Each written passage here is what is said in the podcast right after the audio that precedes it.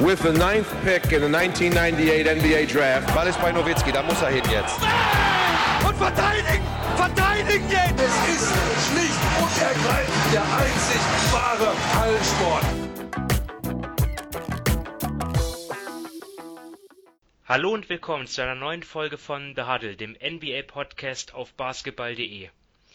Die NBA will ihre Saison demnächst fortsetzen und deswegen sind auch wir mit unserem Basketball-Podcast wieder zurück. Wir, das sind ähm, zum einen Dominik Cesani. Hallo Dominik. Hallo. Dann auch in der Leitung wieder Sven Scherer. Hallo Sven. Hallo. Und mein Name ist Simon Wisser. Ja, der erste Teil unserer ja, zweiteiligen Reihe, ähm, der sich ist, ähm, hab, haben wir schon absolviert. Ähm, die Reihe, die sich beschäftigt mit den acht Teams, die äh, ja die Saison bereits beendet haben. Ähm, so nach dem Motto, ja, NBA Bubble, wir müssen draußen bleiben. Also der erste Teil bereits abgehakt. Da haben wir drüber gesprochen über die Warriors, die Cavs, die Timberwolves und die Hawks. Ähm, es geht einfach darum, ja, jetzt nach längerer Zeit nochmal bei diesen Teams, ähm, die ja jetzt, mit denen wir uns in den nächsten Monaten wahrscheinlich nicht mehr so ausführlich beschäftigen werden, einfach nochmal die Saison 2019-20 zu rekapitulieren und ein bisschen auch nach vorne zu schauen. Also wie sind dort die nächsten Schritte? Wo ist dort ähm, sportlich, wo, wo gibt es dort noch Handlungsbedarf? Ähm, und damit das wollen wir auch heute machen, wenn wir uns dann halt um die weiteren vier Teams kümmern, nämlich die Detroit Pistons, die New York Knicks, die Chicago Bulls und die Charlotte Hornets. Das sind ja alles Teams, die ja jetzt eine lange Pause noch weiter haben werden. Also zumindest sollte es nicht zu dieser zweiten Bubble kommen, über die ja spekuliert wird.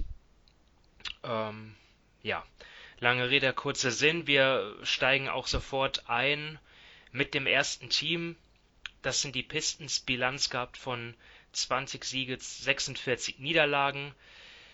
Ja, in der Saison davor die Playoffs erreicht mit Ach und Krach. Dort dann in der ersten Runde keine Chance gehabt, aber gegen Milwaukee. Ähm, ja, also jetzt in dieser, in, also in der, für die Pistons halt in der Vorsaison muss man jetzt schon sagen, keine Chance auf Playoffs gehabt, lag vor allem daran, dass äh, Blake Griffin nur 18 Spiele machen konnte, Reggie Jackson nur 14 Spiele, Reggie Jackson, der jetzt auch mittlerweile gar nicht mehr da ist in Detroit.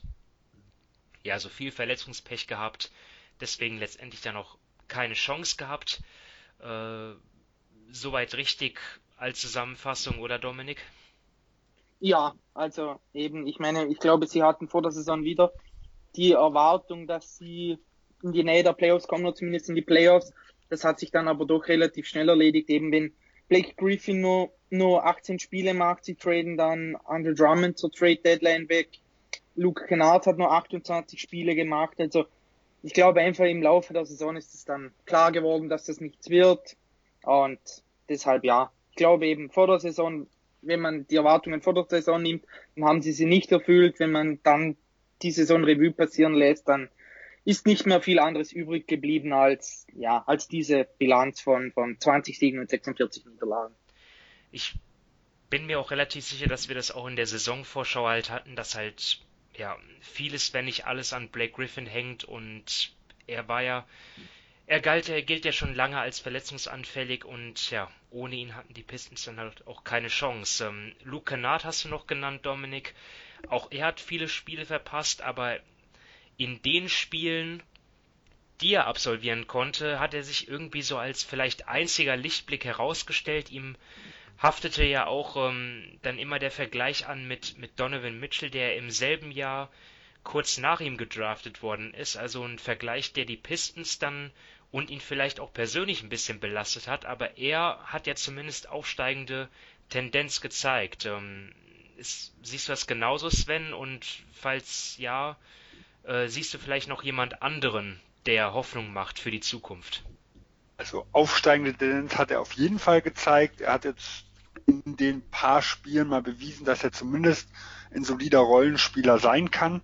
Ich glaube aber trotzdem, dass Detroit nicht wirklich mit ihm plant, denn äh, angeblich war er ja kurz vor der Deadline bei den Phoenix Suns im Gespräch und das Einzige, woran dieser Deal gescheitert ist, ähm, äh, war zumindest laut den Informationen, die rausgekommen sind, die Protection auf dem Pick.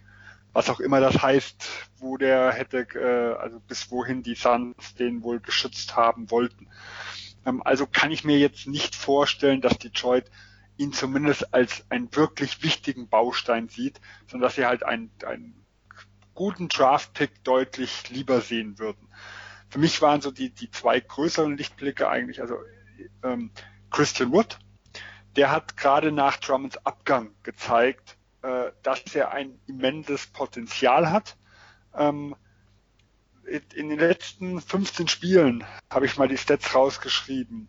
Ähm, A, 36 Minuten immer. 22,3 Punkte, 9,5 Rebounds, 41,3, äh, 41 Dreier bei 4,1 Attempts, 65,4% Shooting bei einer Usage Rate von 24,4. Also das sind schon immense Leistungen gewesen, die der nachher gezeigt hat. Ähm, gerade zum richtigen Zeitpunkt, denn er wird ja Free Agent. Und ich glaube, er so momentan die wichtigste Personalie in Detroit. Ähm, und vom reinen Leistungsspektrum hat vielleicht der Gross noch überzeugt. Ähm, aber er ist natürlich jetzt keine Langzeitlösung, sondern er ist eher jemand, der jetzt halt einen großen Namen hat, der hoffentlich noch den einen oder anderen Zuschauer äh, anlockt und der halt als Point Guard, sag ich mal, eine wichtige Funktion spielt, indem er, indem er für sich und andere kreieren kann äh, und indem er halt die Last, die jetzt die vorher Red Jackson getragen hat, irgendwo da dem Team abnimmt. Aber wirklich hoffnungsvoll sehe ich eigentlich nur Christian Wood. Aber Christian Wood ist ja, wenn ich das richtig sehe, auch jemand, dessen Vertrag ausgelaufen ist. Ähm, genau. Das heißt, mit ihm müssen sie verlängern und damit ist er ja bei weitem nicht der Einzige im Team. Also wenn ich das hier richtig sehe, sind nur vier Spieler bei den Pistons auch in der kommenden Saison garantiert unter Vertrag. Ähm, Brandon Knight, Langston Galloway, Jordan McRae, Christian Wood, John Henson werden alle unrestricted free agent. Thon Maker oder Thon Maker, ich weiß immer noch nicht, wie man ihn richtig ausspricht, er ist restricted free agent. Ähm, Tony Snell hat eine Spieleroption, gut, der könnte im Team bleiben. Bruce Brown, dessen Vertrag ist nicht garantiert. Zvi Michailuk hat eine Teamoption, äh, also da haben die Pistons eine Teamoption.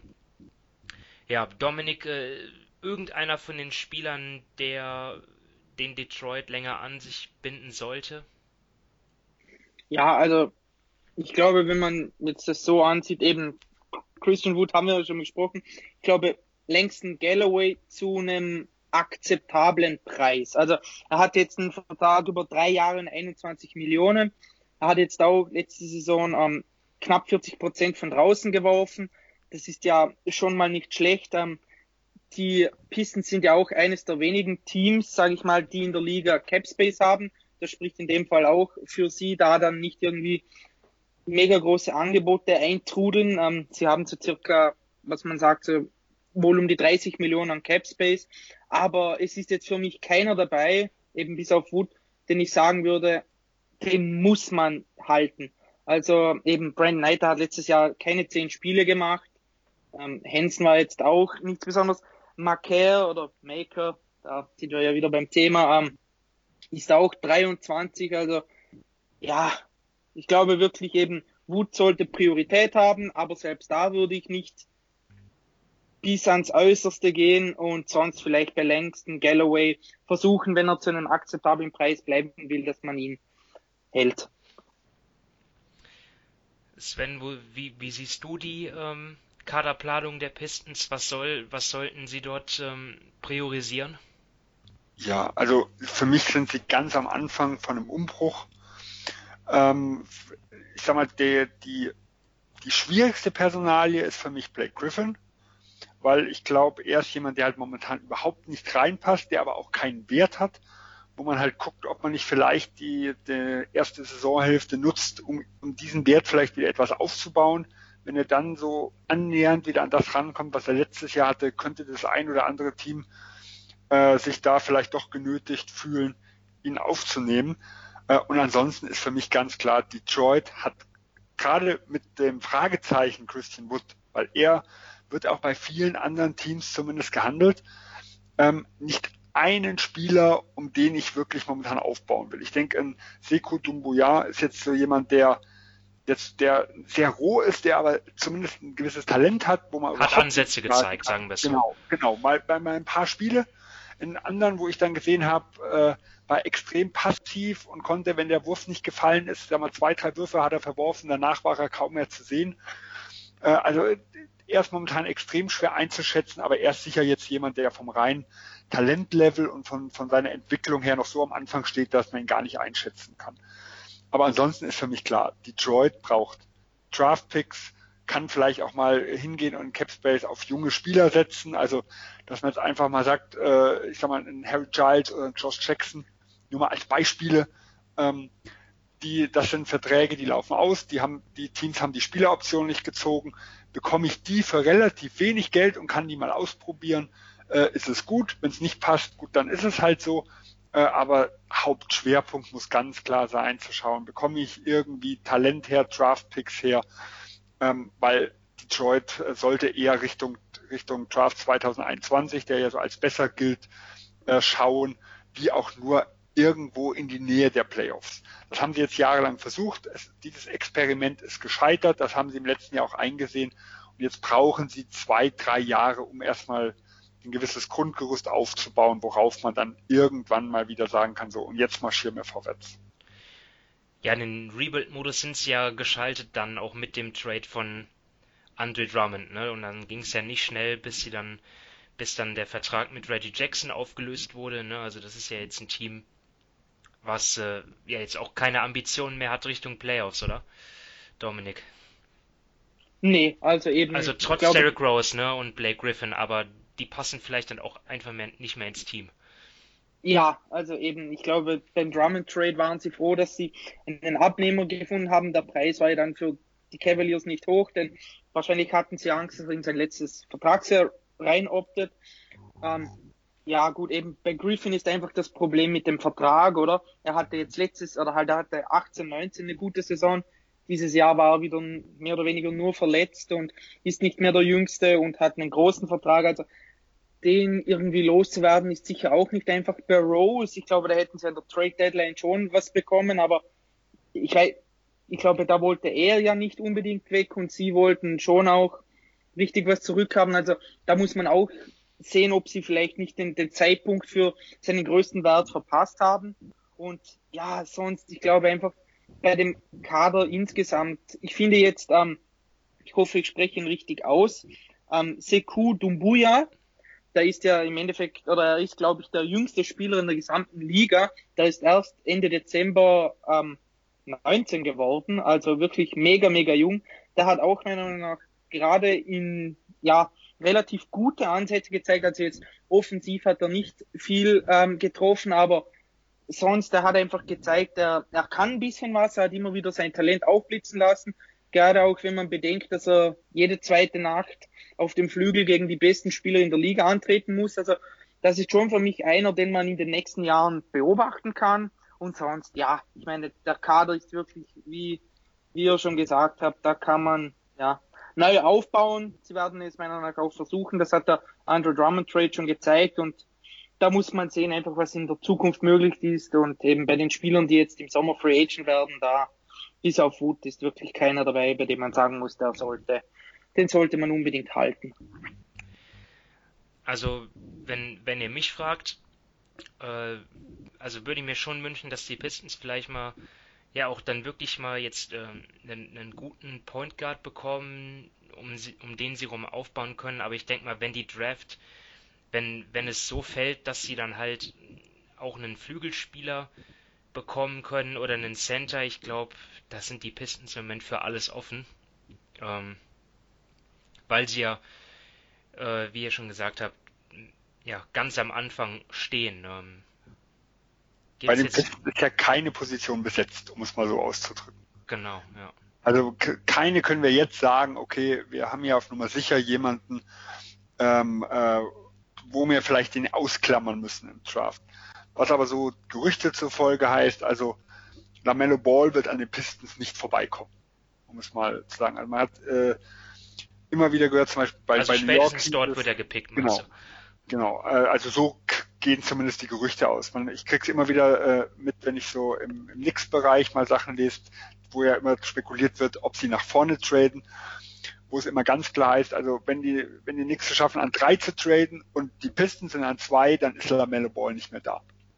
Äh, und das habe ich jetzt in mehreren Dingen auch bei anderen Teams irgendwo gehört, die in Richtung Lamello Ball geschielt haben. Da hieß es immer, also Detroit scheint extrem äh, angetan von ihm zu sein. Und das sieht man auch schon, dass sie auf der Point Guard Position jemanden suchen, ja, der irgendwo auch der äh, vielleicht der eine Kernspieler jetzt mal sein kann, um den man dann, dann vielleicht nachher aufbaut. Ich finde das interessant. Also ich äh, hab, bin ja überhaupt nicht tief drin im Draft. Wir hatten jetzt schon vergangene Folgen Lamello Ball und jetzt auch. Also ist er wirklich der, äh, scheint er wirklich der ja, Favorit zu sein, dann auch der, der klar beste Point Guard und vielleicht sogar Top Pick. Das hatte ich jetzt gar nicht so auf dem Rechner. Ähm, naja, ist ja sicherlich, ist ja noch ein bisschen hin bis dahin, aber ja, überrascht mich jetzt ein bisschen. Ähm, also er wird schon von vielen als Favorit gesehen. Ähm, also Chad Ford hat ja zum Beispiel, also der ist ja jemand, der viel Connections hat ähm, in die Scouting-Abteilung der Teams und sowas, der die, die Mock-Drafts äh, immer macht, wo es darum geht, dass er vorhersagt, was Teams ziehen. Der hat für ach, Locked On, glaube ich, mach, hat er es hat gemacht, bevor er jetzt wieder aufgehört hat, ähm, einen Mock-Draft gemacht und da hat er gemeint, mit den Teams, wo er gesprochen hatte, war er die die war er der klare Favorit. Also die meisten hatten ihn weit vorne und er hat ihn dann auf eins gesetzt, wenn er so die momentane äh, das Gefühl der Teams, sag ich mal, irgendwo zusammenfasst. Ja, nicht sein eigenes, ähm, sondern halt immer so die Stimmung, die er aus den Teams irgendwo hört. Und man kriegt es immer wieder mit, dass er momentan ja der Favorit ist, aber der Draft ist zumindest, also es ist nicht so wie letztes Jahr, wo klar war, sein ist an eins. Ähm, da, da kann sich je nachdem, welches Team da vorne pickt, schon was was verschieben, aber momentan wird er zumindest so an eins bei den meisten gehandelt. Ja, so. Dafür, für den ersten Pick bräuchten sie auch Glück in der Lottery, das steht fest, ähm, aber Lamello Ball bei den Pistons klingt auf jeden Fall spannend. Äh, Gibt es sonst noch was Spannendes zu den Pistons allgemein oder sollen wir fortfahren? Ich höre Schweigen. Dann geht's weiter mit den New York Knicks. Die waren einen Sieg besser als die Pistons, aber letztendlich auch ähm, ja weit weg davon irgendwie die Playoffs zu erreichen, was ja auch äh, niemand außer ihnen selber erwartet hat. Ähm, ja, die Saison liegt jetzt schon so weit zurück, aber ich glaube, sie hatten auch einen Trainerwechsel. Ist das richtig? David Fisdale hat ja die Saison begonnen, oder war das in der Saison ja. davor? Ich weiß gar nicht. Nee, das war richtig. Okay, ähm, ja, was mir dann sonst noch, wenn, wenn ich mir den Kader anschaue, wir hatten ja, es war ja die Rede von wenigen garantierten Verträgen, viel Kaderflexibilität, da sind die Knicks ja ebenfalls zu nennen. Äh, da sind ja auch einige Spieler, äh, wo die Knicks eine Teamoption haben. Dann haben sie ein paar Trades gemacht. Ähm, Maurice Harkless haben sie sich an Bord geholt, dessen Vertrag ausgelaufen ist. Äh, ja, Marcus Morris ist ja bei den Clippers jetzt. Und ja, ansonsten fällt natürlich im Kader auf ähm, RG Barrett. Ja, ähm, um den geht es. Der dritte Pick des vergangenen Drafts. Äh, dort wollte man, da waren auf jeden Fall ja die Erwartungen auch relativ hoch. Dominik konnte ja die erfüllen. Ähm, ja, das ist wieder so eine, ich sag mal, Jein. Also. Es geht ja auch ähm, um die Situation, ne? Ähm, die war ja genau auch nicht ideal. Das das. Genau, das ist der Punkt. Also, wir haben, wir haben da eh schon zu Beginn der Saison drauf angesprochen, dass der Kader gerade im Frontcourt nicht ideal zusammengestellt ist viel zu viele Spieler für wenige Positionen, wenig Spacing. Und das ist natürlich, man hat es ja am College schon bei Archie Barry gesehen, er, er ist von außen nicht so gut. Also er bräuchte eigentlich den Platz zum, zum Korb zu ziehen. Und das war eigentlich mit dem Knicks-Team mit Gibson, Randall, Mitchell Robinson und so weiter einfach nicht gegeben. Und das hat natürlich die Sache einfach enorm erschwert. Ich glaube, er ist im Laufe der Saison ist er besser geworden. Ähm, gerade auch, weil er dann den Ball mehr in der Hand hatte. Und das ist eh für mich so ein bisschen Punkt. Ähm, da müssen jetzt einfach die Knicks gerade auch in der kommenden Saison sehen, was sie von ihm haben, eben was er mit dem Ball kreieren kann und wie gut er wirklich ist. Denn eben, man hat ja eigentlich bevor er schon ins College gegangen ist, hat man immer von Maple Jordan und Zeug und Sachen gesprochen. Dann war er im College, da war es jetzt auch. Für mich war es schon ein bisschen enttäuschend, was er da gezeigt hat. Jetzt ist er zu den Knicks gekommen, da war die Situation letztes Jahr nicht einfach für ihn. Er ist noch sehr jung, also abschreiben darf man ihn auf keinen Fall. Ich glaube, dass nächstes Jahr von der Gesamtsituation her auch besser sein kann für ihn. Ähm, und deshalb, ja, muss man ihm jetzt gerade nächstes Jahr die Zeit geben, die Situationen geben, die Chancen geben und dann kann man meiner Meinung nach erst beurteilen, was er wirklich für ein Spieler ist und wie gut oder wie durchschnittlich oder wie schlecht er wirklich ist. Ja, Situation für ihn in New York war halt wirklich extrem schwierig, weil die Aufgabe, die er hatte, der war eigentlich nicht gewachsen. Ich sehe halt zwei kritische Punkte. Du hast schon angesprochen, Dominik, das ist der Wurf. Ähm, gerade wenn er jetzt nicht die elitäre erste Option ist, dann ist natürlich äh, das Off-Ball-Spiel und damit der Wurf ähm, extrem wichtig. Und er ist halt jemand, der doch nicht so explosiv ist, dass er seinen Gegenspieler einfach mal stehen lässt. Und das macht ihm halt auch schwer, selbst am Ring abzuschließen, weil er eigentlich immer den Verteidiger im Nacken oder vor oder neben sich hat und eigentlich äh, selten schafft, so richtig die Separation äh, zu bringen. Also ich glaube, wenn er vielleicht noch ein bisschen kräftiger wird, ein bisschen bulliger äh, und dann zumindest ja auch mit Kontakt äh, deutlich stärker ist, dann werden wir auch nochmal einen großen Sprung von ihm sehen. Aber es ist so für mich noch ein bisschen, äh, ja, sehr, sehr offen, in welche Richtung es bei ihm gehen wird. So, also die Sachen abseits des Feldes, die werde ich gleich, da werde ich gleich auch noch Fragen stellen, aber jetzt zunächst auch mal ähm, auch deine Einschätzung würde mich interessieren. Sven, ähm, ich glaube, du hast hegst ja auch leichte Sympathien für die Knicks und beobachtest das ein bisschen. Ähm, ja, gibt es irgendetwas, was jetzt ähm, das, das Spielerpersonal angeht, was dir Hoffnung macht, wo du sagst, okay, darauf lässt sich aufbauen? Gut, also es ist so bei den Jungen äh, ein Mitchell Robinson, der sicher vom, vom reinen Talentlevel her momentan der vielversprechendste ist. Also wie gesagt, Barrett habe ich, es sind große Fragezeichen da. Bei einem Mitchell Robinson, der ist halt noch extrem roh, äh, noch extrem faulanfällig und weiß noch nicht immer, wo er stehen soll, aber die, die pure Athletik, ähm, der, der als Ringbeschützer ist er extrem stark ähm, und da hat er schon die Möglichkeit, ähm, sehr, sehr gut auf dieser Position zu werden. Und auch so, es ist schon Talent da, aber es ist eher Masse wie Klasse. Also N. Frank Nilikina hat Fortschritte gemacht. Also er hat gezeigt, dass er zumindest als Secondary Ballhändler äh, sicher agieren kann. Ob er wirklich ein reiner Point Guard wird, ah, da bin ich mir noch sehr unsicher. Defensiv hat er eh immenses Potenzial. Ähm, also da, da sind schon Spieler da, wo man sagen kann, da könnte ich mir vorstellen, dass das mal wirklich Rollenspieler bis zu Starter irgendwo sind. Aber ansonsten ist die Haupthoffnung eigentlich die, die zahlreichen Draft-Picks, die sie in den nächsten Jahren haben. Allein in diesem Jahr den eigenen und den der LA Clippers, den sie für Morris bekommen haben. Dann haben sie zwei zusätzliche für die, von den Dallas Mavericks über die nächsten Jahre aus dem Christoph Porzingis-Stil noch. Ähm, und halt die Flexibilität, ähm, was die finanzielle Form angeht, dass wenn sie es wirklich mal schaffen, mal ihre Hausaufgaben zu machen und sportlich etwas interessanter für Free Agents werden, weil das ist für mich erstmal die absolute Grundvoraussetzung, damit das überhaupt viel bringt, ähm, dann hat man da schon, wie gesagt, man hat das Geld, man ist bereit, Geld auszugeben. Das ist gerade jetzt äh, nach der Pandemie, denke ich, ein ganz, ganz großer Vorteil, dass vielleicht das ein oder andere Team nicht mehr bereit ist, in die Luxussteuer zu gehen und äh, ein Team wie New York selbst in den miesen Jahren immer bereit war, die Luxussteuer zu bezahlen. Ähm, und deswegen ein gewisser Kern, eine gewisse Hoffnung für die Zukunft ist da. Die Frage ist halt, wie das Ganze unter dem neuen Management jetzt umgesetzt wird. Ja, und ähm, damit hast du die Brücke geschlagen. Ne? Also da ist jetzt, ähm, hat es viele Veränderungen gegeben im Front Office. Ne? Also Leon Rose äh, ist neuer Teampräsident, ähm, William Wesley der Vize.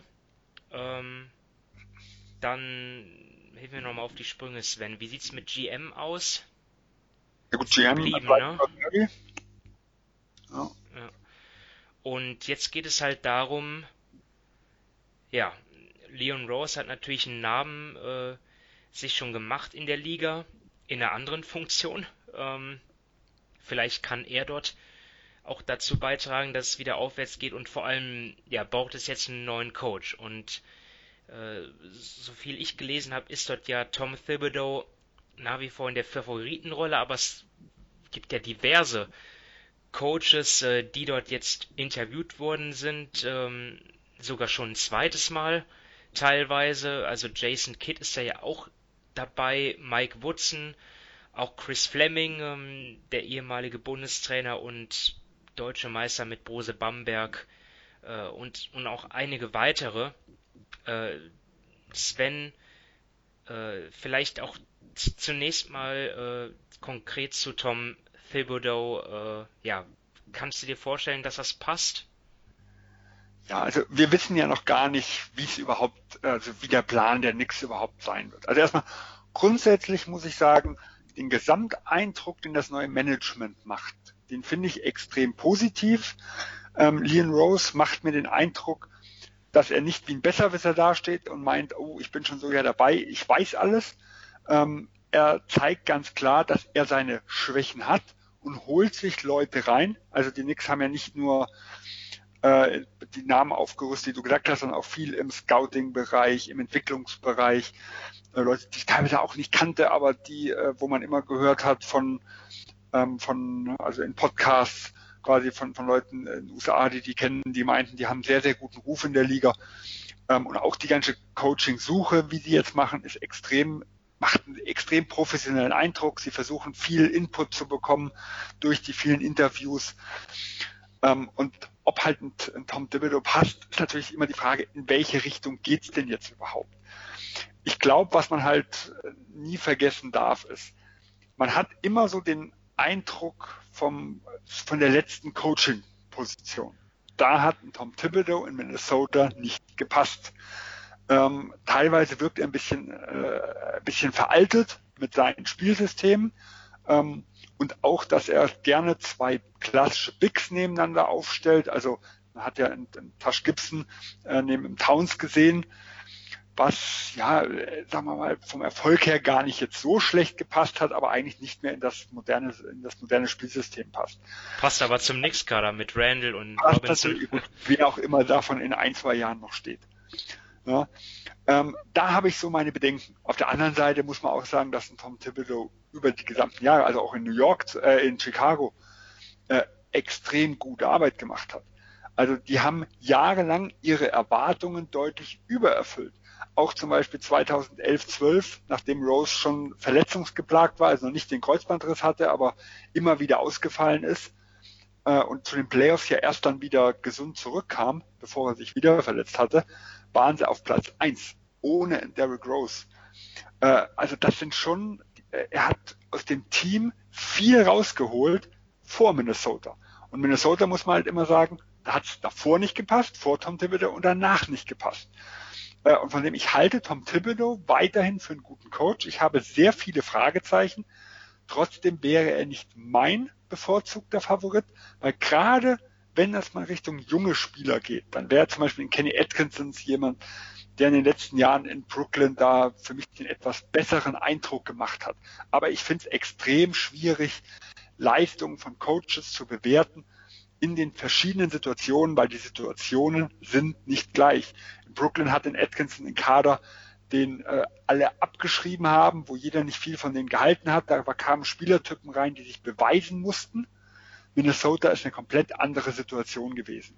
Deswegen finde ich es extrem schwer äh, zu sagen, das ist jetzt den Coach, den ich will und alle anderen sind mies äh, und die will ich nicht haben. Ähm, ich finde, da sind einige interessante Coaches dabei und Atkinson wäre mein Favorit, aber ich glaube nicht, dass jetzt ein Tom Thibodeau eine schlechte Wahl wäre grundsätzlich. Also der Start in die neue Ära dort ähm, hört sich ja jetzt ganz ordentlich an, aber im Hintergrund ist da ja immer noch der Besitzer Dominik. Ähm, glaubst du, traust du dem zu, dass der vielleicht mal ein bisschen mehr Geduld zeigt? Oder ist das zu viel Hoffnung? Nee, also ich hoffe wirklich für die Knicks, dass er die Geduld zeigt. Ah, zeigt. Ich meine, die Knicks gehen jetzt einen ähnlichen Weg wie damals die, die Warriors oder jetzt die Lakers, dass sie sich eben einen Agenten holen auf die andere Seite, der das dann managt und das hat ja bei den beiden Teams relativ gut funktioniert und ähm, Leon Rose war ja eigentlich der, ja, einer der Überagenten, sage ich mal. Da hatte wirklich alles unter Vertrag und wichtig wird einfach für die Knicks sein, gerade auch für Dolan, dass er einfach den Plan mitgeht. Also ich glaube schon, dass Leon Rose, wie auch Sven schon gesagt hat, klug genug ist, um zu wissen, was sie machen müssen, wo sie gut sind, wo sie schlecht sind. Die Knicks haben gute ähm, Sachen, eben wie schon angesprochen, die Picks plus eben auch die Flexibilität.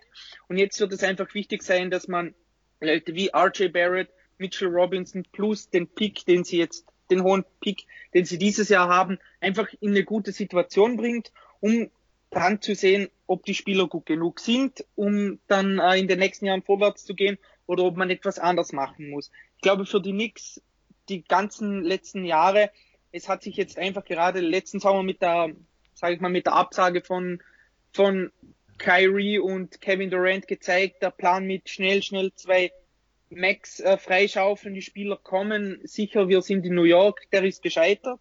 Die Knicks müssen jetzt das ähm, sachlich, strategisch und langsam aufbauen. Ich glaube, Leon Rose kann das schaffen, wenn James Dolan ihn lässt. Und ich glaube, irgendwann lernt auch er aus seinen Fehlern. Und das letztes Jahr, das war einfach ja ein Schlag wahrscheinlich in die Magengrube für ihn dass da keiner der Großen gekommen ist, sondern sogar noch zum, zum anderen Team in der Stadt gegangen ist. Und deshalb glaube ich, dass er jetzt da mal für eine gewisse Zeit die, ja, leise ist und die Leute, die da Ahnung haben, machen lässt. Aber Sven, glaubst du auch an einen, an einen langfristigen, geduldigen Neuaufbau oder ja, glaubst du nicht auch, dass dann, ich meine, 2021 ist ja ein großes Free Agency Jahr. Da ist doch schon die Verlockung groß, oder? Ja, gut. Ähm, die Stars hab, zu jagen. Ich habe grundsätzlich kein Problem damit, hinzugehen und den Plan auszurichten. Auf 2021 will ich die Top-Leute. Was ich sehen will, ist, wenn dieser Plan nicht funktioniert, was ist mein Plan B? Das ist immer das, was mich interessiert. Also da, da ist New York in den letzten Jahren sahen sie relativ schlecht aus. So nach dem Motto, äh, ja, das, was, wir haben ja einen super Plan gehabt, aber äh, was machen wir denn jetzt? Die kommen ja gar nicht. Ja, und das kann einfach nicht sein. Und ich glaube, diese, es lässt sich ja beides miteinander kombinieren. Wenn ich die, die guten Free Agents anlocken will, dann brauche ich äh, entweder einen, einen Kader, der für andere Teams interessant ist, wo ich also erstmal mir vielleicht äh, einen Top-Spieler per, per Trade hole, der dann für den Free Agent interessant ist dafür muss ich meine jungen Spieler gut entwickeln, damit die für andere Teams interessant sind. Oder ich muss diese Spieler, die ich jetzt habe, so interessant machen, dass die anderen sagen, oh, also da, da ist ein Fundament da. Ich könnte mir gut vorstellen, mit diesen Spielern erfolgreich sein. Egal wie, solange ich diese Spieler im Kader habe, muss ich gucken, dass deren Wert nach oben geht und ich muss halt dann flexibel genug sein, wenn wenn diese Möglichkeiten gibt eines, eines guten Trades, ähm, einer Free Agency, dann können Sie das gerne machen. Und wenn nicht, muss ich aber die Grundlage äh, irgendwo haben, mit den Leuten auch weiterbauen zu können. Und ich darf nicht alles auf eine Karte setzen. Und das ist halt das, was ich irgendwo warte. Also ich, ich will ein Konzept haben von der ganzen Geschichte. Das muss ja auch nicht 2021 irgendwo sein. Wenn man jetzt sagt, okay, mit dem Rumpfkader, den wir momentan haben, mit den jungen Leuten kriegen wir eh keinen. Und man sagt, ich hole mir gescheite Spieler, die vielleicht bis 22 unter Vertrag sind. Tu erstmal ähm, mein, ja, mein ganzes Image ein bisschen aufbessern und setze dann auf 22 oder auf 23, habe ich damit überhaupt kein Problem. Also ich sag mal, der, der Name Chris Paul wird zum Beispiel immer wieder reingeschmissen. Wenn ich sage, ich hole mir einen Chris Paul alleine, finde ich das nicht gut. Wenn man sagt, okay, Chris Paul kommt und ich kriege noch einen zweiten Spieler, zum Beispiel, ich sage einfach mal den Namen Danilo Gallinari, der auch für zwei Jahre und vielleicht viel Geld unterschreibt. Dann sage ich, okay, jetzt habe ich plötzlich einen Kader, mit dem kann man schon was anfangen. Äh, beide haben einen Vertrag bis 2022. Dann habe ich zwei Jahre, um mal mein Image ein bisschen aufzubessern. Dann werden, fallen beide raus und dann gehe ich halt 2022 mit Jungen, die sich vielleicht neben den zwei gut entwickeln können, weil das sind für mich schon zwei Vorzeigeprofis, was das irgendwo angeht, äh, jage ich dann rein. Also es gibt so viele Wege. Ich will nur ein Konzept, das passt. Und das Konzept ist nicht einfach nur 2021 so viel Geld wie möglich äh, und sportlich nichts äh, vorweisen zu haben, um die Leute zu bekommen. Das ist für mich kein Plan, der funktioniert. Ja, so über die Knicks werden wir dann vielleicht doch nochmal reden vor der Saisonvorbereitung für die kommende Saison, denn wenn die dann ihren neuen Trainer genannt haben, dann können wir da vielleicht dann nochmal ein bisschen ausführlicher drüber sprechen. Fürs erste soll es das gewesen sein und wir gehen jetzt in den nächsten großen Markt nach Chicago. Und für die Bulls, äh, ja, war es irgendwie eine verlorene Saison. Also sie hatten ja schon gehofft, irgendwie ja, sich zu verbessern. Ähm, das hat nicht geklappt. Ähm, Dominik wird uns gleich erklären, warum, denn äh, er hat es ja schon vor der Saison prognostiziert. Ähm, ja, und irgendwie ja, werde ich auch aus dem Kader nicht ganz schlau, aber ähm, meine Meinung jetzt erstmal nach hinten gestellt. Also, Dominik, was war da los bei den Bulls? Woran hattet ihr legen? ja, ich meine, defensiv waren sie überraschend gut. Also für ihre Verhältnisse waren sie auf Platz 14. Offensiv dafür eine absolute Katastrophe. Also Platz 28. Sie hatten auch die schlechteste Offense gegen gute Teams. Da hatten sie nur 101,3 Punkte, ähm, über 100 Ballbesitzer gegen wirklich, gegen die guten Teams. Also das ist mega schlecht. Ähm, eben defensiv war es ganz in Ordnung. Und ein Hauptproblem, was ich einfach bei ihnen gesehen habe, war, sie hatten zu wenig Shooting und vor allem Kreativität auf den kleineren Positionen. Also, ich meine, klar, sie haben da dann Zach Levine und Satoransky und Kobe White und Chris Dunn und so weiter. Und die Leute, sie kommen ja, auch irgendwie zum Korb. Aber da sie dann zu wenig Spacing und zu wenig Shooting haben, für, ähm, ja, machen die anderen Teams natürlich den Korb zu und dann wird es schwer, da gute oder halt gute Würfe zu bekommen, beziehungsweise gut am Korb abzuschließen. Und das ist einfach so ein bisschen bei ihnen ein Problem. Das hat sich einfach durch die gesamte ähm, Saison gezogen. Sie hätten ja mit, mit ja, Lauri Markkanen kann ja von draußen werfen. Ähm, Mendel Carter hatte man eigentlich auch mal die Hoffnung, dass er das könnte. Ähm, da hat es einfach von, von vorne bis hinten nicht gepasst. Also eben, und was ich einfach auch als Riesenproblem sehe, ist, die Bulls haben sehr, sehr stark auf, auf ähm, Pick and Rolls gesetzt, also generell einfach auf Screens mit dem Ballhändler. Und da waren sie richtig, richtig schlecht. Also da, die hatten irgendwie die ähm, fünft oder sechst meisten ähm, Pick and Rolls mit dem Ballhändler von der Frequenz her und waren das, das zweitschlechteste Team in der gesamten Liga. Nur die Pelicans waren da noch schlechter. Und da muss man sich dann schon fragen, ob es wenn man sich das Team ansieht und man sieht, dass es einfach nicht funktioniert, dass das eine absolute Katastrophe ist, wie man die Offense spielt, ob es da nicht sinnvoll ist, wenn man etwas ändert. Also gerade dann darauf setzt vielleicht eben, dass der Ball besser läuft, dass sich die Leute mehr bewegen, denn wenn es mit Pick and Rolls nicht klappt, dann muss man sich einfach dann einen anderen Weg suchen, sonst ja, hat man eben so eine Offense wie die Chicago Bulls. Also das ist auch etwas, ähm, genau was du ansprichst, halt zweitschlechteste Offense gehabt, aber ja, durchschnittliche Defense immerhin. Das ist auch etwas, was ich jetzt als jemand, der nicht so viele Bullspiele gesehen hat, einfach nicht auf die Kette bekomme, weil Zach Levine sich ja auch wirklich als einer der Topscorer der Liga jetzt etabliert hat und gleichzeitig als ähm, ja, Defensivallergiker verschrien ist. Und Lauri Markan ist ja auch jemand, der sich über sein Offensivspiel immer ja, definiert hat. Also das ist schon richtig merkwürdig. Spricht natürlich einerseits für den Coach, dass er halt ähm, trotz dieser Spieler, die defensiv ja individuell nicht so gut ausgerüstet sind, ja dann immerhin eine solide Defensive ähm, etabliert hat, aber andererseits dann natürlich dann auch irgendwie negativ, dass er diese offensiv begabten Spieler dann nicht in ein funktionierendes System eingebettet hat. Ähm, Sven, wie, sieht, wie fällt deine Analyse aus, sportlich? Gut, die, das Problem bei der ganzen Geschichte ist halt, ähm, es fehlt für mich der Spieler, der wirklich die Offensive lenkt. Also ein Lawin mag ein, ein, begab, ein begabter Scorer irgendwo sein. Ähm, aber so dieses, dieses Händchen zwischen ich übernehme selber, ich binde meine Mitspieler ein, das fehlt aus meiner Sicht. Und dasselbe ist ähm, da auch jugendbedingt bei einem Kobe White zum Beispiel, der in, der, in, der zweit, in den letzten Saisonwochen äh, einen deutlichen Schritt nach vorne hatte und da einige absolute Highlight-Spiele hatte. Aber das sind eher Scorer und niemand, der wirklich äh, ein Regisseur ist. Und da hat man so gehofft, dass zumindest ein Thomas Satoranski ähm, so eine ganz gute Mischung ist, weil er hat in Washington schon gezeigt, dass er, als John Wall ausgefallen ist, das Team auf der Erfolgsspur halten kann, dass er neben einem ähm, offensiv dominanten Spieler wie Bradley Beal funktioniert, nur äh, an die Leistung ist er nicht rangekommen. Äh, und da sehe ich halt irgendwo die, und das gleiche auch, auch in äh, Sadosh Young ist, fand ich jetzt nicht so überzeugend wie in Indiana. Und da sieht man momentan die Probleme, die eigentlich im Team sind. Die, die Spieler, die in anderen Teams gute Leistung gebracht haben, kommen nach Chicago und können es da nicht mehr in dem Maße abrufen. Wie gesagt, Lauri Markan war ja auch eine sehr, sehr enttäuschende Saison. Also der hat teilweise seinen Schuss wirklich verloren, hatte gefühlt kein Selbstvertrauen.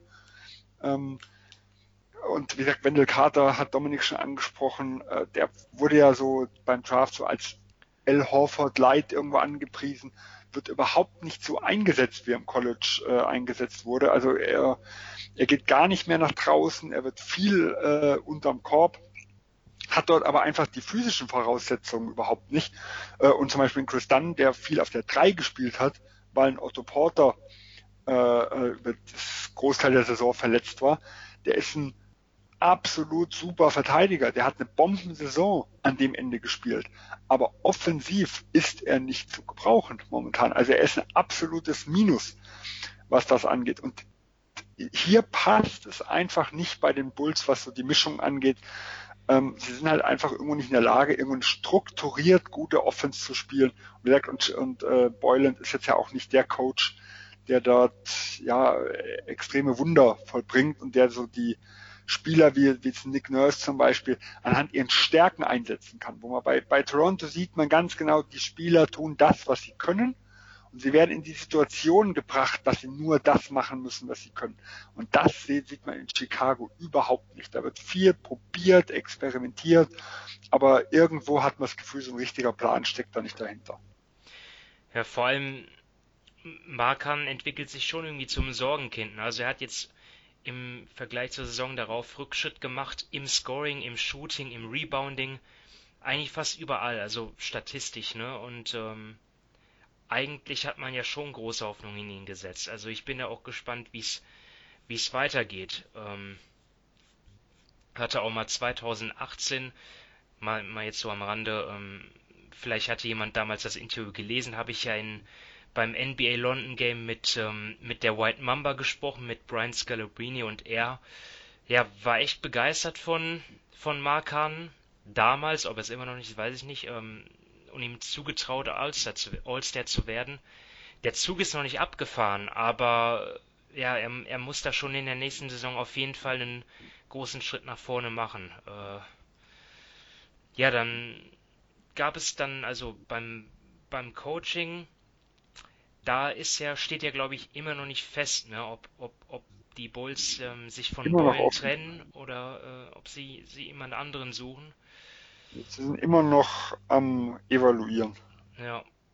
Und da beim Namen halt das neue Front Office, ne, das ist das, was jetzt sucht. Ähm, ich glaube, wenn ich das hier richtig notiert habe, äh, von den Nuggets kam Arturas äh, Kanisovas, ähm, der halt Paxton ersetzt und aus Philly, und aus Philly kommt äh, Mark Eversley, der äh, neuer GM ist für, für Foreman. Ähm, ja, Dominik, kannst du irgendwas zu diesen Änderungen sagen? Ja, ich meine, ich glaube nicht, dass es schlechter wird. ähm, okay.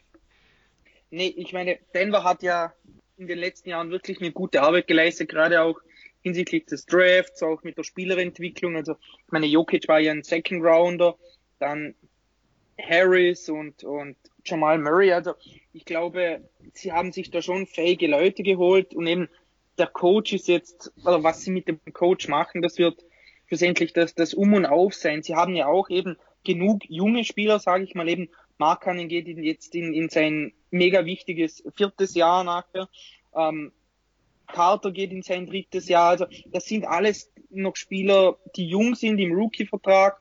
Zach Levine ist ja auch erst 24 oder so. Also sie haben ja schon noch Entwicklungspotenzial und ich glaube, wenn man sieht, wie sie jetzt letztes Jahr in der Offense gespielt haben und generell wie die Spieler auch eingesetzt wurden, du hast es ja mit Markanen schon angesprochen, der ist mehr oder weniger zu einem Spot-Up-Shooter verkommen und das kann ja nicht das Ziel sein. Also, und deshalb würde ich es da schon nicht schlecht finden, wenn sie entweder Döllen da oder wollen da Leute an die Seite stellen, die da gewisse Sachen gerade offensiv regeln oder einfach einen neuen Coach holen. Also ich glaube, da wird sich das neue Front Office der Bulls das nochmals genau ansehen und dann müssen sie halt einfach eine Entscheidung treffen und ich, meiner Meinung nach wäre es wirklich nicht schlecht, wenn sie da versuchen, so ein bisschen mehr auf ihre Spieler einzugehen, eben gerade, wie Sven schon gesagt hat, wie es auch die Raptors versuchen, ihre besten Spieler oder halt ihre Spieler in die bestmögliche Position zu bringen.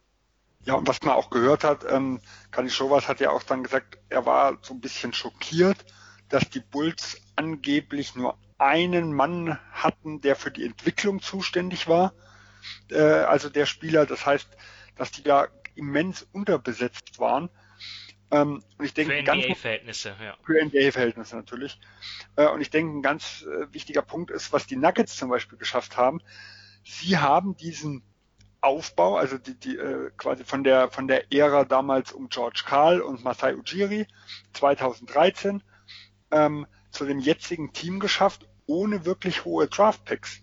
Also besten äh, die zwei höchstgedrafteten Spieler waren Moody und Jamal Murray an sieben. Gut, das ist ja auch der Lieblingspick der Bulls, das hatten sie über die letzten Jahre ständig. ähm, und alle anderen Picks waren schlechter. Und man muss sehen, die Bulls sind nicht die Pistons oder die Cleveland Cavaliers. Ähm, hier schon ein gewisses Talent da. Man kann nicht erwarten, dass die jetzt, wenn sie jetzt nicht äh, den Kern komplett aufbrechen, dass die in den nächsten Jahren absoluter Bodensatz der Liga sind. Dafür ist dieses Team eigentlich zu stark.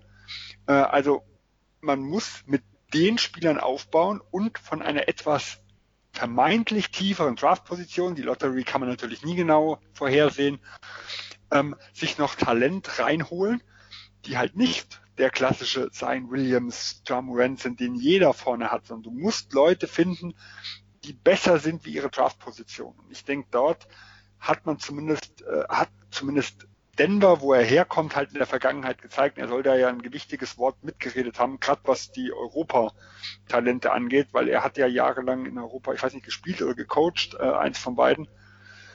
Ähm, hatte also viel Europa-Erfahrung ähm, dass er dort einen immensen Anteil dabei in Denver mit beigetragen hat, dieses Sleeper irgendwo zu finden. Und das ist sowas, was sicherlich die Bulls auch versprechen, neben der gesamten äh, Konstruktion, die sie neu aufbauen, ja auch dort deutlich erfolgreicher zu sein.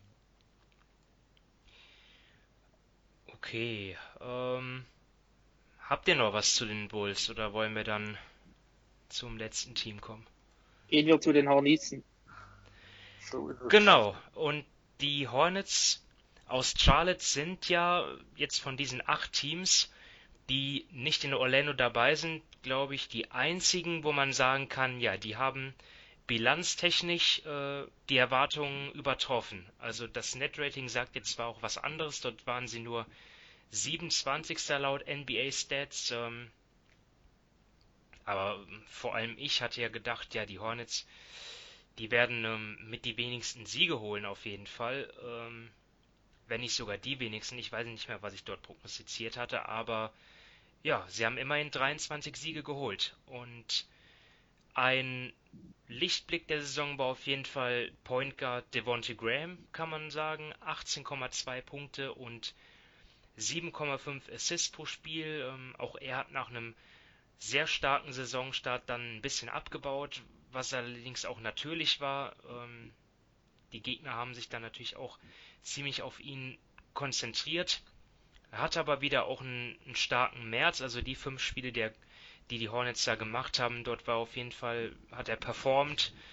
Vor der Pause, ähm, ja, PJ Washington fand ich auch sehr gute Rookie-Saison eigentlich gespielt. Vielseitiger Big Man, der ja überraschend gut den Dreier getroffen hat, nachdem er den ja zu College-Zeiten noch eigentlich kaum genommen hat.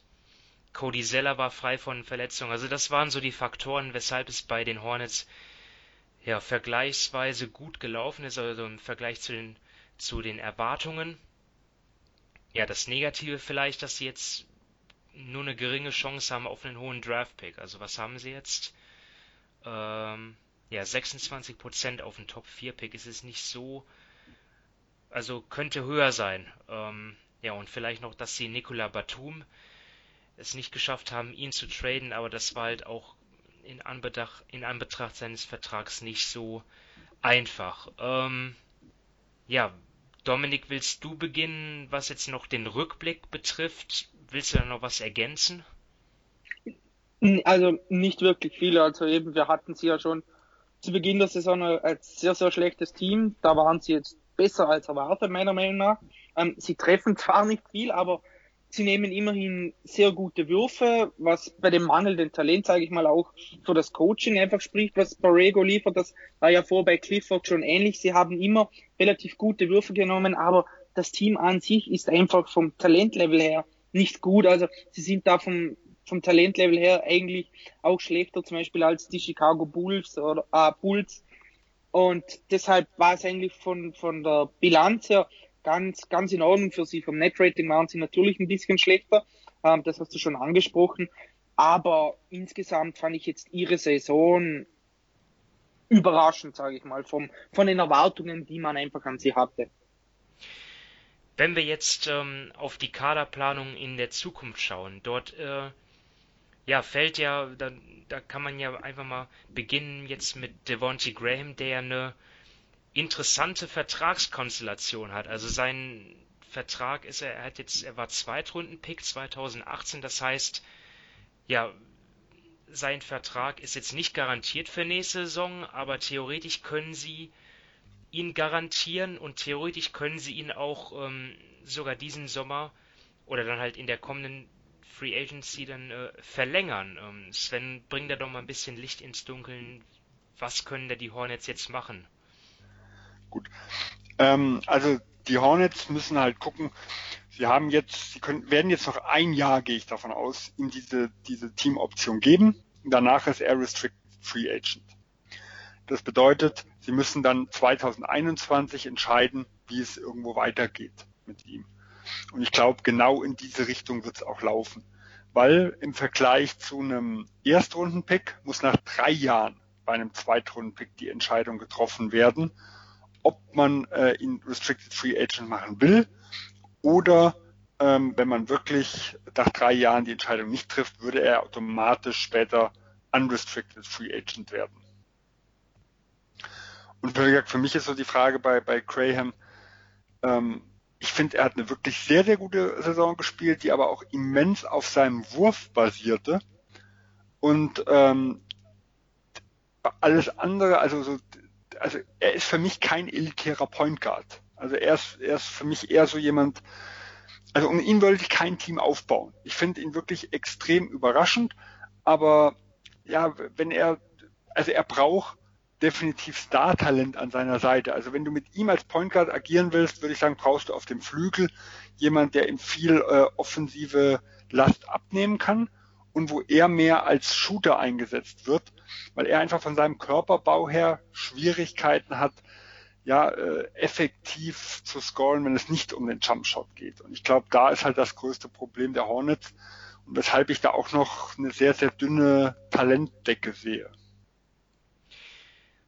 Ja, Dominik, siehst du irgendwelche Positionen, wo ja du sagen kannst, das ist auf jeden Fall die die größte Baustelle in dem Kader? Ja, eben, Sven hat es ja schon angesprochen und ich vorher auch, das Talentlevel allgemein, also das zieht sich einfach durch das gesamte Team, das ist unheimlich niedrig und ja, ich glaube, generell, wenn wir jetzt, sagen wir mal, Richtung Draft gehen, da sollten sie auch mal auf Best Player Available gehen, also da nicht irgendwas von Position abhängig machen, denn dafür sind sie noch, noch zu sehr am Anfang ihres Rebuilds oder, und das Talentlevel ist einfach nicht gut genug zum da, sagen wir mal, wenn sie jetzt zum Beispiel auf den größeren Positionen am Flügel unbedingt jemand benötigen würden, dass sie da den dann unbedingt picken müssen. Also ich glaube, sie haben da in den letzten Jahren ger gerade so von Miles Bridges und PJ Washington oder vor allem auch von Malik Monk hat man sich dann doch einiges erhofft, gerade von, von letzterem mit seinem Shooting dass er da damals bei Kentucky im College gezeigt, das hat sich jetzt eigentlich nie wirklich in die NBA übertragen und deshalb ja, für mich haben die Hornets einfach wirklich auf, auf, auf jeder Position eine gewisse Baustelle von ganz klein bis ganz groß. Da sollten sie es nicht irgendwie von, von, von Position abhängig machen, wen sie nehmen und wer verfügbar ist. Also ich glaube, den tut jedes Prozentchen mehr Talent tut diesem Kader gut. Im Endeffekt also das, was sie jetzt also neben Graham als einziges, finde ich, halbwegs gut besetzt haben oder zukunftsorientiert, sind eigentlich so, sagen wir, diese klassischen Tweener äh, mit Miles Bridges und PJ Washington. So Bridges, der vielleicht zwischen den zwei Forward-Positionen hin und her pendelt, aber für mich eigentlich der eher der Vierer ist. Und ein PJ Washington, der so zwischen Small Ball Center und einem Vierer äh, hin und her pendelt. Äh, aber ansonsten hat man da noch, ist da eigentlich immer noch alles offen. Ne? Also auch ein Terry Rozier hat eine bessere Saison gespielt, wie ich erwartet hatte. Ich glaube, vor allem deshalb, weil er nicht, wie, wie vor der Saison befürchtet, die Hauptspielmacheraufgaben übernehmen musste, sondern weil in Graham äh, ihm was abgenommen hat und er ein bisschen mehr Offball äh, spielen konnte und von halt von, von Graham profitieren konnte. Aber er ist für mich halt auch niemand, äh, den ich jetzt als den Baustein sehe für die nächsten Jahre. Und da kann man halt wirklich sagen, Graham, Washington, Bridges, der diesjährige Pick womöglich. Äh, und Monk hat vielleicht mal ein paar ganz gute Ansätze dieses Jahr gezeigt, aber kaum äh, wurde das etwas besser, hat er ja auch seine Dopingsperre oder was das war, also auch seine 25 Spiele musste er dann abreißen. Äh, und dann kam natürlich schon wieder der Rückschritt, wo ich mal gespannt bin, wie er sich davon wieder erholen kann. Also, ja, Graham, Bridges, Washington ist so irgendwie ein Trio. Ja, natürlich kann man da nicht erwarten, dass das jetzt irgendwie, ja, irgendwie der beste oder vielleicht nicht mal der zweitbeste Spieler eines, eines Titelfavoriten werden kann, so jetzt ähm, vom Potenzial, aber irgendwie, keine Ahnung, das sind ja Spieler, da, da weiß man ja irgendwie ähm, ja schon mal an den, was man hat. Sollte die auf jeden Fall versuchen, irgendwie dann auch längerfristig an sich zu binden. Und für mich ist halt die größte Vakanz dann irgendwie auf der Center-Position, wo sie ja in der Breite ziemlich aufgestellt waren, aber jetzt halt nicht mehr, nachdem die Verträge von Bismack Biombo und Willi Hernan Gomez ausgelaufen sind. Cody Zeller ist so ein solider Mann, der aber auch so seine Verletzungsprobleme hat in der Regel. Also im Draft, wenn, wenn sie da einen guten Center bekommen könnten, äh, wäre das schon, glaube ich, gar nicht schlecht aus Hornets Sicht. Äh, das ist aber nur meine Meinung. Und ähm, die ist ja bekanntermaßen jetzt nicht so wichtig im Vergleich zu der von Mitch Kopczak. Ähm, ich bin also, auf jeden Fall gespannt. Was man ja gehört hat über den Saisonverlauf, dass sie mal ich glaube, an, an Drummond waren sie auch mal dran. Also die Center-Position hatten sie schon irgendwo so äh, im, im Hinterkopf und Kapczek ist ja auch derjenige, der Moskau damals den guten Vertrag gegeben Ma. hat. Der ist ja pro Center eingestellt. Ja. Ähm, selber sage ich halt, wenn, wenn, wenn, ich zum Beispiel einen wirklich guten Spieler, äh, auch modernen Center irgendwo jetzt bekommen kann und ich der für mich Best Player Available ist, dann nehme ich den im Draft ich habe aber insgesamt einfach immer äh, relativ wenig Angst, was es, wenn es darum geht, eine Center-Position zu besetzen. Ah, haben sie mit Cody Zeller ja noch einen für ein Jahr unter Vertrag. Dann glaube ich auch, dass sie mit Washington und Bridges ähm, immer wieder mal Small Ball auch spielen können, dass also beide die vier und die fünf äh, begleichen und Center bekomme ich auf dem Markt immer relativ billig. Also in den meisten Fällen in den Bereichen zwischen Minimum und Mid-Level äh, äh, Exception fallen da sehr, sehr gute Leute ab. Also wenn, wenn da jetzt im Draft nicht derjenige an erster Stelle steht, ähm, dann, äh, oder selbst wenn, wenn Center und äh, Flügelspieler auf der gleichen, äh, auf der, auf dem gleichen Tier irgendwo sind, dann würde ich eher vom Center abraten und die andere Richtung gehen. Und Center wäre für mich was. Das kann man immer noch mal irgendwie äh, diese Lücke irgendwo füllen später. Also das würde mir jetzt kein Kopfzerbrechen bereiten. Das ist natürlich auch ein wichtiger Punkt, den du ansprichst, denn ja, in der heutigen NBA sind natürlich Flügelspieler, am besten Two-Way-Spieler, natürlich die, die wertvollste Währung, ne?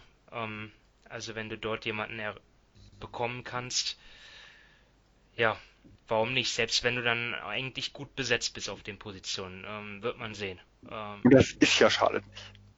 Weil ja. im Endeffekt gerade zwei und drei, also die zwei klassischen Flügelpositionen, äh, da ist ja im Endeffekt Harry Ja, ich nehme ich nehm da die vier noch mit ja. rein eigentlich. Also, ja, ja, gut, je nachdem halt, also je nachdem, wie du es natürlich siehst, klar, die vier ist man ganz gut besetzt, aber wenn man jetzt eher die kleineren Flügelpositionen nimmt, äh, und da, das sind ja eigentlich die zwei Positionen, die in der NBA, also wo so zwischen dem Besten und dem Schlechtesten aus meiner Sicht somit die, die größten Spielräume sind. Also wo es echt ein, das größte Problem ist, wenn ich dort schwach besetzt bin. Und da ist Charlotte nicht wirklich gut besetzt. Weil wie gesagt, da haben sie mit Monk, mit Rosier, äh, ist alles okay, aber es ist jetzt nichts, worauf ich mich jetzt äh, langfristig irgendwo verlassen wollte. Und vor allem deswegen wäre das für mich natürlich schon die Priorität. Aber das heißt nicht, dass ich von einem Bitman selber zurückschreck, wenn die Alternativen auch nicht gescheit sind auf dem Flügel. Weil das sieht man halt immer wieder bei dem einen oder anderen Flügelspieler, der wird genommen, weil er ein Flügelspieler ist. Und wenn er aber dann doch nicht die Qualität hat, dann bringt mir das auch nichts, ihn nur zu ziehen, weil er auf der Position spielt. Also er sollte vom Talentlevel her schon ähm, auch irgendwo vergleichbar, also in einem ähnlichen Tier sein wie jetzt der Big Man. Ansonsten gehe ich, auch wenn die Position leichter zu besetzen ist, ähm, äh, würde ich trotzdem auf den besten Spieler gehen und nicht nur auf die beste Position. Ja, also dann können wir wenig überraschend halt zu dem Schluss kommen, dass Charlotte weiterhin ja im Aufbau befindlich ist und das halt über die Draft versuchen wird zu machen, vielleicht auch durch einen ein oder anderen Trade, mal sehen. Aber ja, die Hornets sind ja kein Free Agents, keine Typ klassische Free Agency Destination und mit dem Kader locken sie erst recht keine Stars dahin. Ähm, also es wird, wird wahrscheinlich noch ein paar Jahre dauern, bis die Hornets wieder relevant sind. Ähm, möchte einer von euch jetzt noch etwas anfügen? Hm, nee, eigentlich nicht so. Nee. Okay.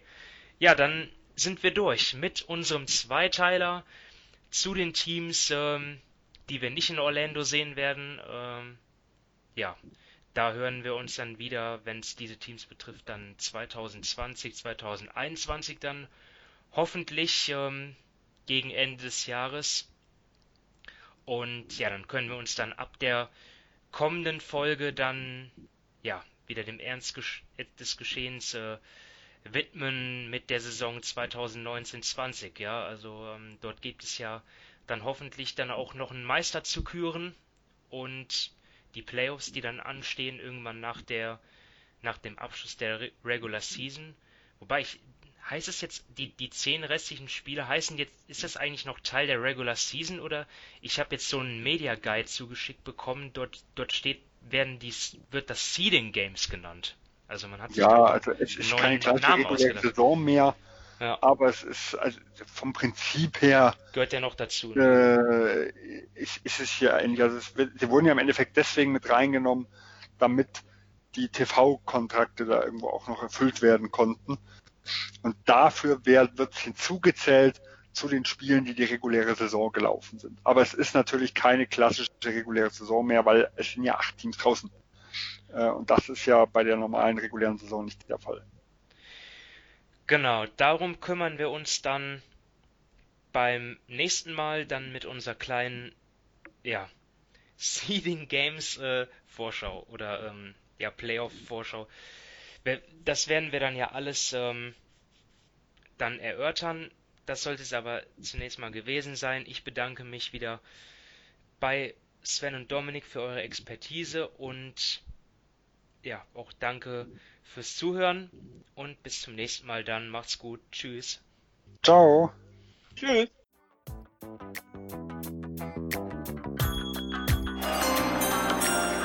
With the ninth pick in the 1998 NBA Draft, Ball ist bei Nowitzki, da muss er hin jetzt.